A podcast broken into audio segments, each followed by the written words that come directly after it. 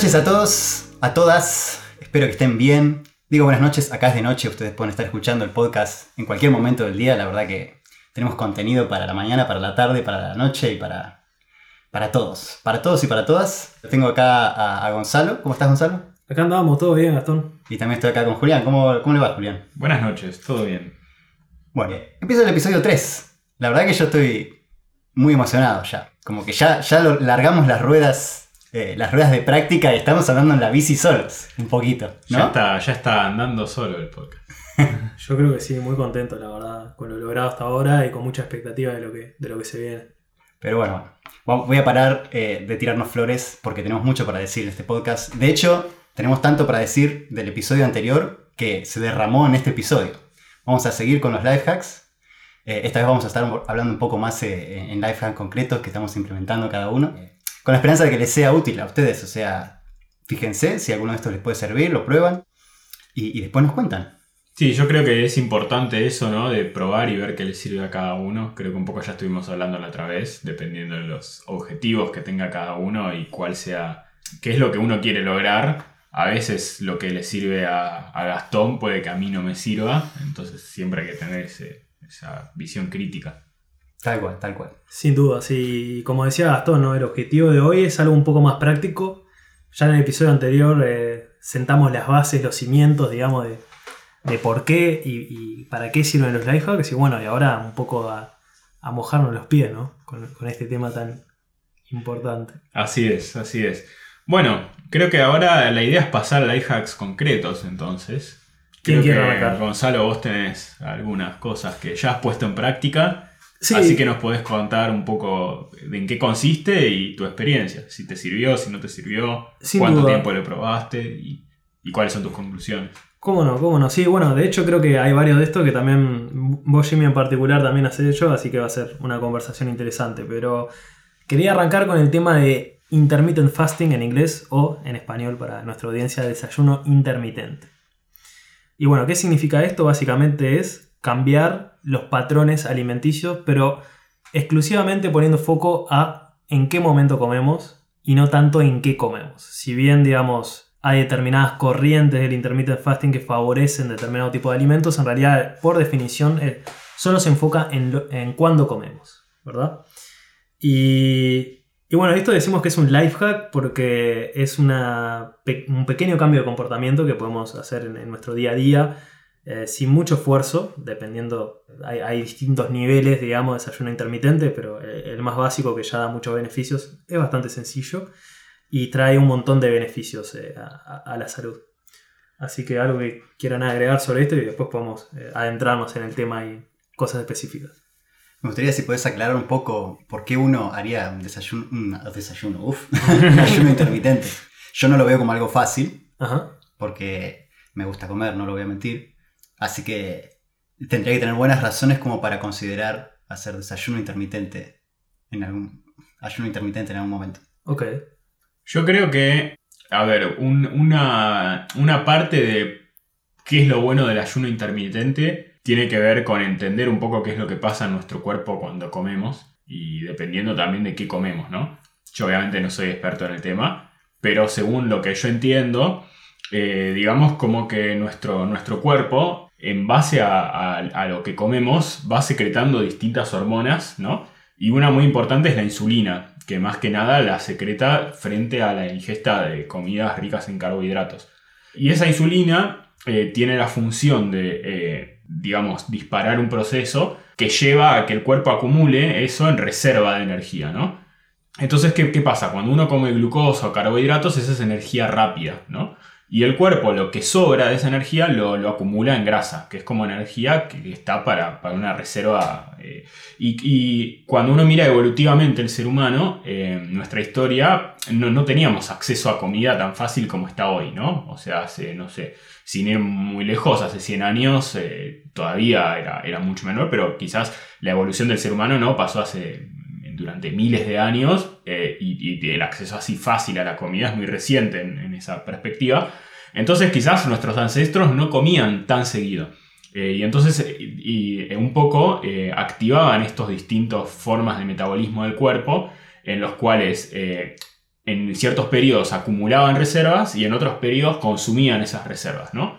Y por ejemplo, esto de la insulina tiene que ver con que cuando uno come cada, no sé, cuatro horas o, muy seguido, los niveles de insulina siempre están altos en el cuerpo. Y eso genera un montón de, consecuencias. Y yo creo que lo principal que busca el ayuno intermitente es un poco regular eh, ese, ese, ese tema del metabolismo, ¿no? Un poco decir, bueno, no necesariamente meterse con qué comemos o cuánto comemos, sino cada cuánto comemos, para darle al cuerpo este espacio de regularizar un poco los niveles de insulina y que llevan acarreados un montón de otros procesos, ¿no? Sí, exacto, totalmente de acuerdo. Quería comentar algo sobre lo que dijiste y después nos vamos a adentrar entre los distintos sabores de, desayuno, eh, intermitente, perdón. Pero lo, que quería decir que es tal cual lo que decís con respecto a cómo era hace 10.000 años el tema de, la disponibilidad de comida y cómo es ahora, ¿no? O sea, el ser humano hoy por hoy y, desde los orígenes tiene ese instinto de mientras que haya comida, consumirla, eh, lo cual es, desde el punto de vista evolutivo, es una ventaja, porque eh, en el pasado justamente la comida era escasa. Entonces, mientras que hubiera comida, la decisión más inteligente era consumirla claramente hoy por hoy esa no es eh, la decisión inteligente debido a que la comida abunda, digamos, en, la gran mayoría de, las personas y por lo tanto si uno toma esa estrategia termina estando en condiciones no saludables de obesidad, diabetes tipo 2 y, demás. Entonces va más por el lado de, identificar eso, que el instinto no, no es en, la realidad actual, el instinto de consumir y consumir comida todo el tiempo no, es eh, lo más saludable para uno. ¿no? Gastón, ¿algo que quisieras agregar? Sí, o sea, no sé si estoy tan de acuerdo. La, humanidad, o por lo menos la raza humana, almacena, comida desde hace mucho tiempo ya. Pero no sé si la obesidad es tan, tan antigua como, como esa práctica. La obesidad es algo mucho más reciente. Creo que hay dos, aspectos de eso. Uno es la, cantidad de comida en sí y el otro es el tipo de comida. Yo creo que un poco lo que decía Gonzalo, el ayuno intermitente, en principio, como práctica pura, digamos, no se mete con lo que uno come eh, a veces muchos de estos life hacks son más poderosos cuando se combinan, ¿no? No necesariamente hacer solo uno. Entonces después podemos hablar también de otros tipos de dietas que buscan reducir un poco la ingesta de lo que se llaman carbohidratos refinados, ¿no? procesados. Que ese es un tipo de alimento que cuando uno mira la, historia de la evolución humana, o sea, hay, hay, una diferencia entre lo que, lo que uno puede decir que es comida que se comía antes que era más natural, ¿no? O sea, uno eh, se mira y el, ser humano quizás consumía semillas, pero consumía la semilla directa, ¿no? O la harina, quizás la trituraba un poco, pero hoy en día tenemos un nivel de consumo de eh, productos que no sé si se pusieron a fijar, pero las etiquetas de cualquier producto que uno come, por lo general va a ver que tiene azúcar agregada. Y ese azúcar no es el extracto de la caña puro, ¿no? Va por un montón de procesos químicos en los cuales se refinan y por ejemplo al alimento ese se le saca toda la fibra, se le saca toda la proteína y queda la, como la parte pura de hidrato de carbono y de azúcar. Y eso es algo que, como es lo que decía antes, es lo que el cuerpo absorbe más rápido y lo que eh, más dispara el nivel de insulina. Entonces también creo que no es algo que tiene una sola causa, ¿no? Deben ser muchas causas. Ya la obesidad es un tema más complicado, pero para mí eh, tienen que ver con eso también, ¿no? Con que la humanidad ahora está comiendo mucho y está comiendo mucho de comida procesada, que tampoco es lo que se comía antes. Tiene dos caras esta moneda, como podemos ver. Tenemos la cara de cuánto y la cara del qué. Eh, sí. Pero eso no quiere decir que no se puedan atacar por separado o, juntas con... Exacto. Y una cosa que quería responder a tu observación, Gastón, que me parece muy válida, la de decir que eh, la comida se, se puede estar acumulando hace miles de años y la obesidad es algo relativamente reciente es que si bien es verdad eso, eh, sumado a lo que dice Jimmy de, la calidad de la comida y, de la composición, también son los hábitos alimenticios, los cuales sí han cambiado mucho en tiempos recientes. Había visto un estudio de la cantidad de comidas que el estadounidense promedio tenía al principio del 1900 y ahora. Y en su momento, al principio del siglo XX, era dos comidas por día, era lo que era el desayuno fuerte y después el almuerzo en la tardecita y ya está, dos comidas al día, ¿no? Y si uno ve la gráfica a lo largo de los años, sobre el final del siglo XX, va subiendo, va subiendo, va subiendo, y hoy estamos en un estado que tenemos desayuno, almuerzo, merienda y cena, y a veces hasta snacks en el medio. Entonces, sí han cambiado los hábitos alimenticios y, van de la mano con esto que decíamos de cuántas veces se come por día. Así que ha- hay un cambio reciente en ese aspecto. Cuando uno grafica la cantidad de comida que hay por día y la gráfica de obesidad, hay una correlación impresionante. Hay un estudio. Lo vamos a incluir en la descripción del podcast para la audiencia que esté interesada. Eh, Quedas encargado de acordarte de agregar ese enlace. Acá me lo estoy anotando porque sé que la audiencia va a estar muy interesada en esto. sí. Pero sí, volviendo un poco a, a entonces ahora, eh, ¿en qué consiste este ayuno? ¿no? Eh, yo creo que como vos dijiste, Gonzalo, hay distintos tipos. eh, ¿no? uno, uno puede ir eh, en, en distintas variantes, ya sean decir, bueno, voy a reducir un poco la cantidad de comidas, hasta algo que puede incluso llegar a durar varios días, ¿no? Decir, pasar, de- voy a pasar no solo un día en el cual quizás voy a hacer dos comidas o una comida, hay casos en los que se puede llegar a decir, bueno, no voy a comer durante varios días. ¿Sabes cuál es el récord de, de ayuno de una persona sin comer? Alguien que se anima a tirar un número. 15 días. 15 días. No, no, debe ¿Quién ser más, debe ser más, debe ser un mes y medio. Mes y medio. 90, eh, perdón, 45 días. 40. Yo, yo, bueno, yo ya, ya tuvimos esta conversación. Mi respuesta original había sido tres meses. Bien. Eh, no, no. vale, no vale tomarse un cuántos. licuado de banana, ¿no? No cuenta. No, no, no, no. O sea, agua sí claro, podés a- tomar. el ayuno Agua sí. de esta persona eh, había sido agua y té agua. y café. ¿no? Sí, no, y una otra cosa que se llama nutritional yeast, eh, básicamente levadura nutricional, Mm.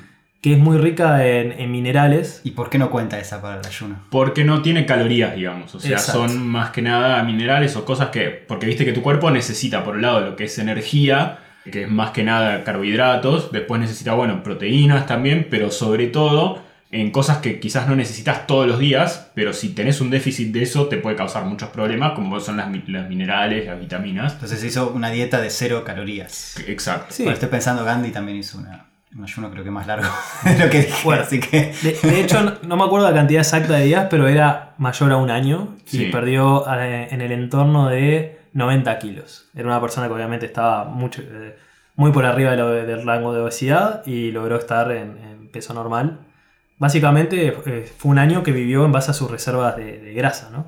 Hago un disclaimer de que no estamos recomendando este como método Para para, nada. perder el peso. No, no, no, es, es, un, es un caso extremo, pero es para demostrar de cómo uno eh, a veces le tiene miedo eso de decir, bueno, tengo que comer todo el tiempo porque tengo que recargar energías, la famosa barra de proteína, ¿no? Y en realidad quizás no es el hábito más saludable, el hábito alimenticio más saludable. Ahora vamos a explicar un poco. No, yo creo que es. otra cosa que escuché, eh, de vuelta, o sea, disclaimer de que nada, nosotros no somos médicos, no podemos dar eh, recomendaciones, simplemente estamos diciendo cosas que escuchamos y que hemos probado un poco y queremos como, bueno, eh, eh, a veces también eh, esto es más que nada decir a la gente que investigue, ¿no? que haga su propia investigación y saque sus propias conclusiones y siempre uno antes de decidirse a probar alguna de estas cosas tiene que, que- que, bueno, que saber cuáles podrían ser las consecuencias y llegado al caso consultar a un médico, eh, ¿no? Pero bueno, volviendo a lo que estaba tratando de decir, yo creo que, que hay una, una cosa que escuché que, que es muy interesante, que es eh, cómo si nuestro cuerpo está preparado para pasar varios días sin, sin alimento, eh, cómo hay personas que a veces unas horas, ¿no? Te pueden hacer sentir mal o, o creer que, que tenés bajo el azúcar o no. Y yo lo que había escuchado es, eso es lo patológico, ¿no? No es lo patológico decir, bueno, voy a pasar dos días sin comer, sino si ya a las tres horas de que no comí me siento mal, quiere decir que mi balance está muy tirado al- a esto de los snacks, de tener todo el tiempo el azúcar alta en sangre. Sí. Eh, y bueno, Y que eso, en la gran mayoría de los casos, es una dependencia psicológica más que una dependencia fisiológica, una dependencia real. eh, lo cual justamente no, no es positivo. ¿Puedes contarnos un poco tu experiencia Sí, con el fasting? sí, Porque sos perdón. la persona referente acá de los tres. Bueno, no, diría que, Jimmy también tiene mucha experiencia en esto. eh, pero bueno, lo interesante es que nosotros hicimos distintas variaciones de fasting. En mi caso, quizás sí un, poco más eh, extrema. eh, de hecho, yo en general cuando me meto en un tema tiendo para bien o para mal ser un poco extremo. Pero bueno, a ver, como decía al principio, hay muchas variantes que, que va de- desde algo más sencillo o algo un poco más difícil de llevar. Y estamos hablando de que ayuno intermitente regula los tiempos en los que come.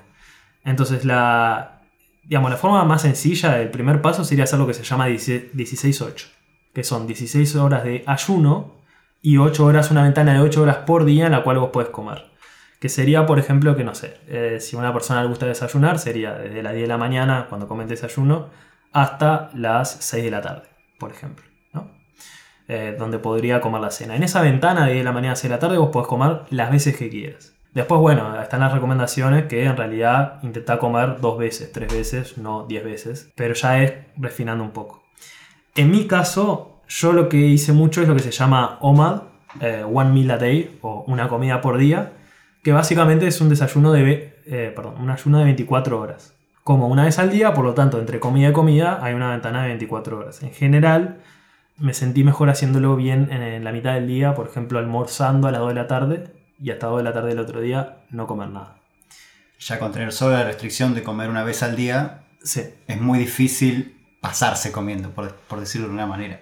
Sí, exacto. Y es muy difícil también eh, comer mucha cantidad calórica, ¿no? Porque es, eh, Claro, eh, eso me refiero. Exacto. En una misma comida, por más de que uno se esfuerce en elegir alimentos con alto contenido calórico, el estómago tiene determinado volumen y tampoco puede meter mucha cantidad de alimentos. A ver, a mí me, sirvió, digamos, bueno, después podemos hablar en detalle de todos los beneficios, ¿no? Que, que, digamos, hay estudios científicos que los avalan. Si yo tuviera que decirte cuál es, digamos, el beneficio que a mí me dio, eh, diría que es volviendo al, punto de Jimmy de más temprano, que es evitar esa dependencia de, de la comida. Sentirme más libre de decir, por ejemplo, por darte un ejemplo, me voy de vacaciones a la playa, ¿no? Y yo hace dos años sentía que, bueno, al mediodía me tengo que volver a la playa porque tengo que almorzar porque de toda la vida almorcé a las 12. Acá no, acá era, podía estar un día entero en la playa tranquilo, sin sentir que me iba a desmayar por no haber almorzado. Entonces realmente siento que mi relación con la comida se, se tornó mucho más sana, digamos, me sentí más libre. Sí, yo creo que volviendo a lo que dijiste en un momento, eh, muchos de estos life hacks a veces a mí me da la sensación de que tienen un gran componente psicológico, ¿no? De, qué es lo que uno siente o piensa o esas creencias que tiene a veces antes de hacer algo y después cuando lo hace cambia un poco la perspectiva, ¿no? Eso desde el punto de vista de un beneficio, si quieren, como secundario, que podría tener eh, probar esto, aunque sea unos días, ¿no? Como para decir, bueno, ¿qué es lo que pasa? Ya eso es un beneficio del cambio de mindset.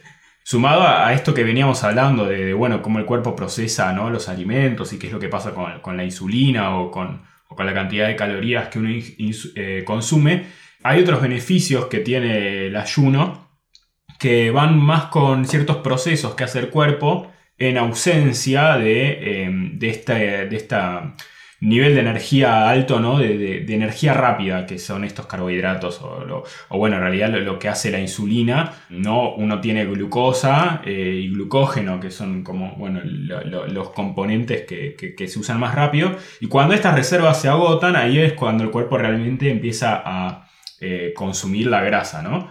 Entonces, eh, otro de los beneficios podría ser esto, ¿no? De, de, bueno, hacer que el cuerpo realmente esté consumiendo esa grasa que uno tiene acumulada. Otro beneficio tiene que ver con un proceso que se llama autofagia eh, y que básicamente es un proceso por el cual el cuerpo, eh, quiere decir auto y fagia es de, comer, ¿no? Entonces es como que se come a sí mismo, pero hace esto de una forma inteligente. O sea, lo primero que el cuerpo decide consumir son las células eh, defectuosas, digamos, ¿no?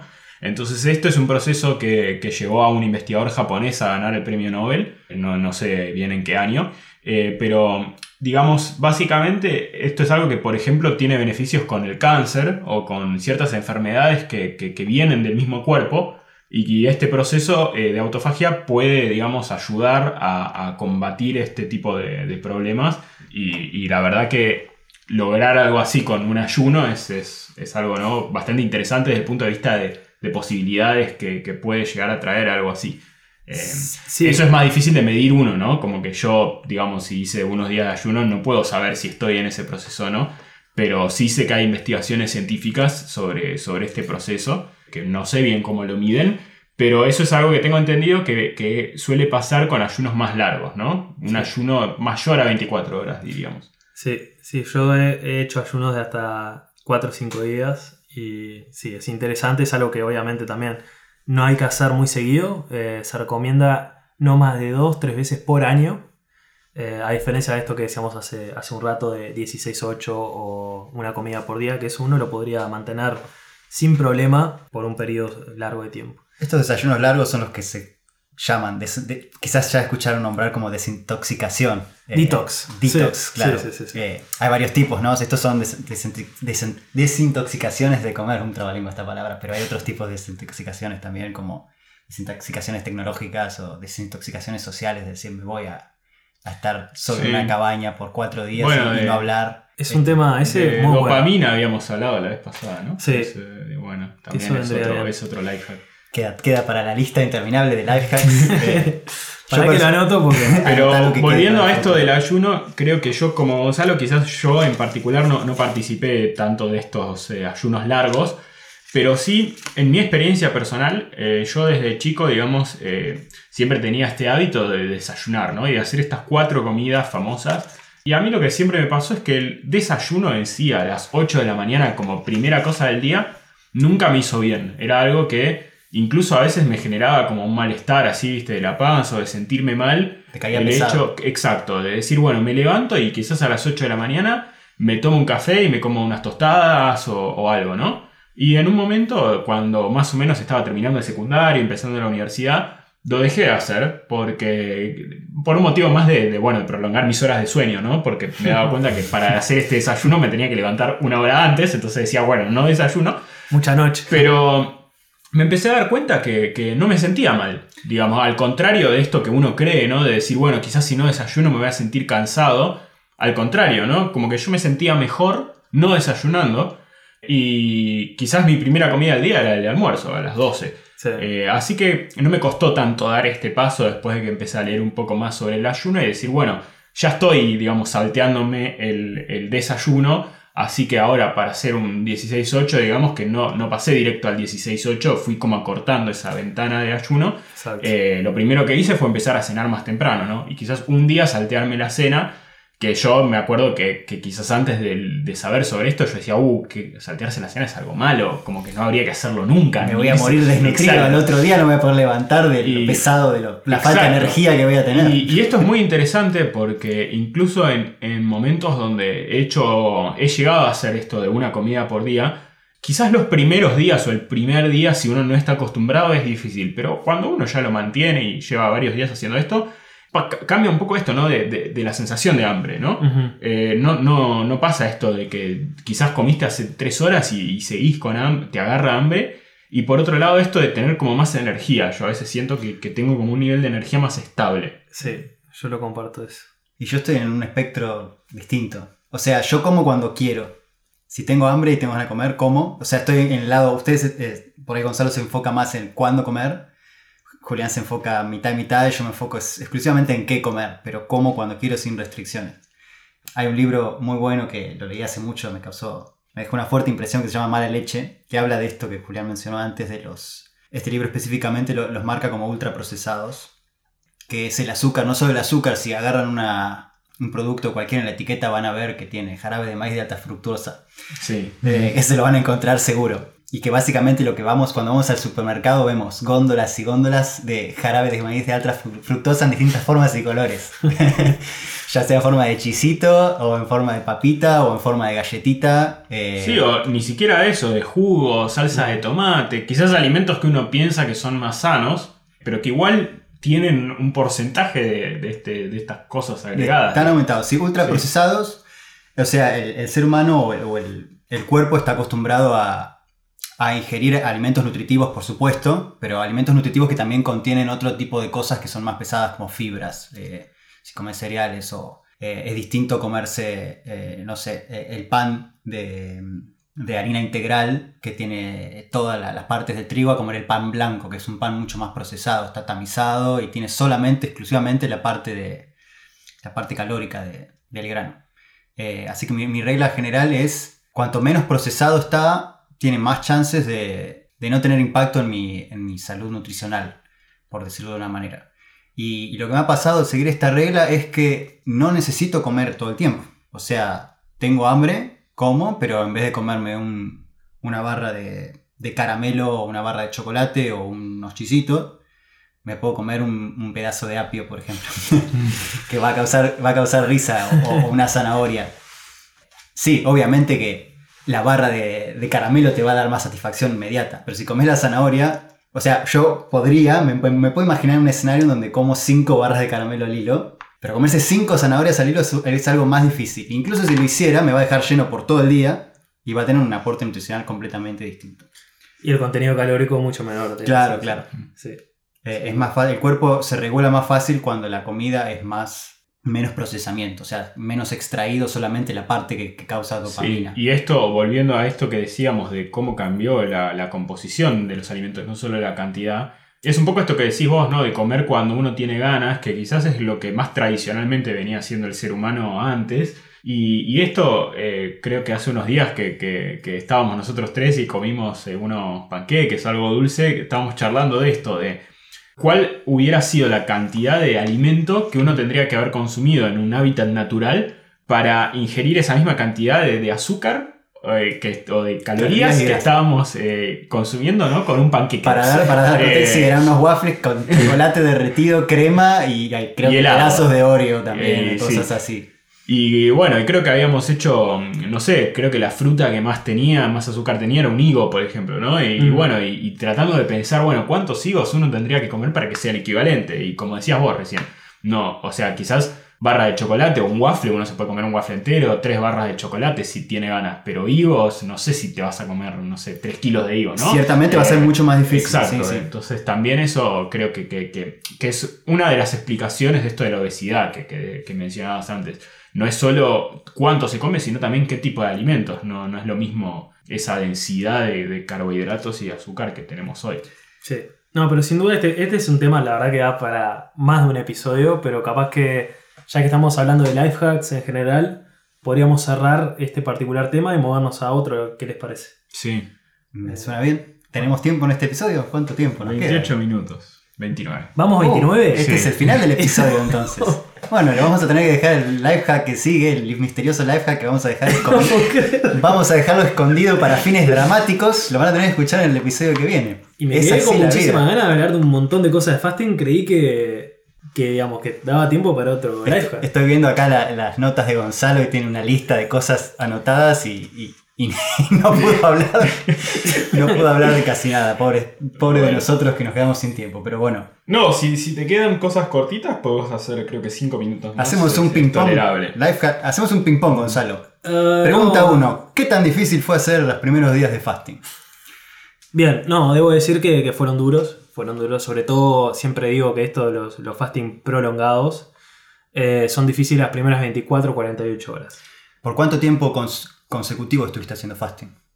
Consecutivo te decís. Claro, o sea, sin parar. Fasting- no, no, no de- sin parar sin comer, Ajá. pero fasting pudiste hacer un tiempo y después dejaste de hacer fasting. Eh, sí, sí, diría que dos, dos, eh, entre 2 y 3 meses. Bien, bien, bien. ¿Y cuáles son los beneficios que notaste, los primeros beneficios que notaste? Bien, eh, buena pregunta. Yo diría, comparto con Jimmy, eh, mucha energía. Diría también como más claridad mental, o sea, como más poder de razonamiento. Básicamente es eh, sentirte eh, como que tenés una, me- una carga menos, digamos. ¿no? ¿Y beneficios que notaste al final del proceso? Y al final diría eso, eh, menos dependencia con la comida, más libertad, hasta cierto punto quizás ya no, no era tan sano los eh, ayunos prolongados, pero me, olvidé- me olvidaba que tenía que comer.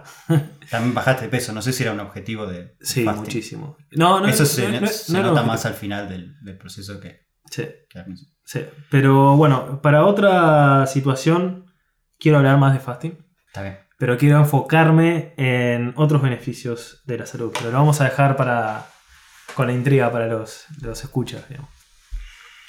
Excelente episodio, estoy muy, con- muy conforme, pero los tenemos que dejar. ¿Tienen últimas palabras, Julián? Lamentablemente.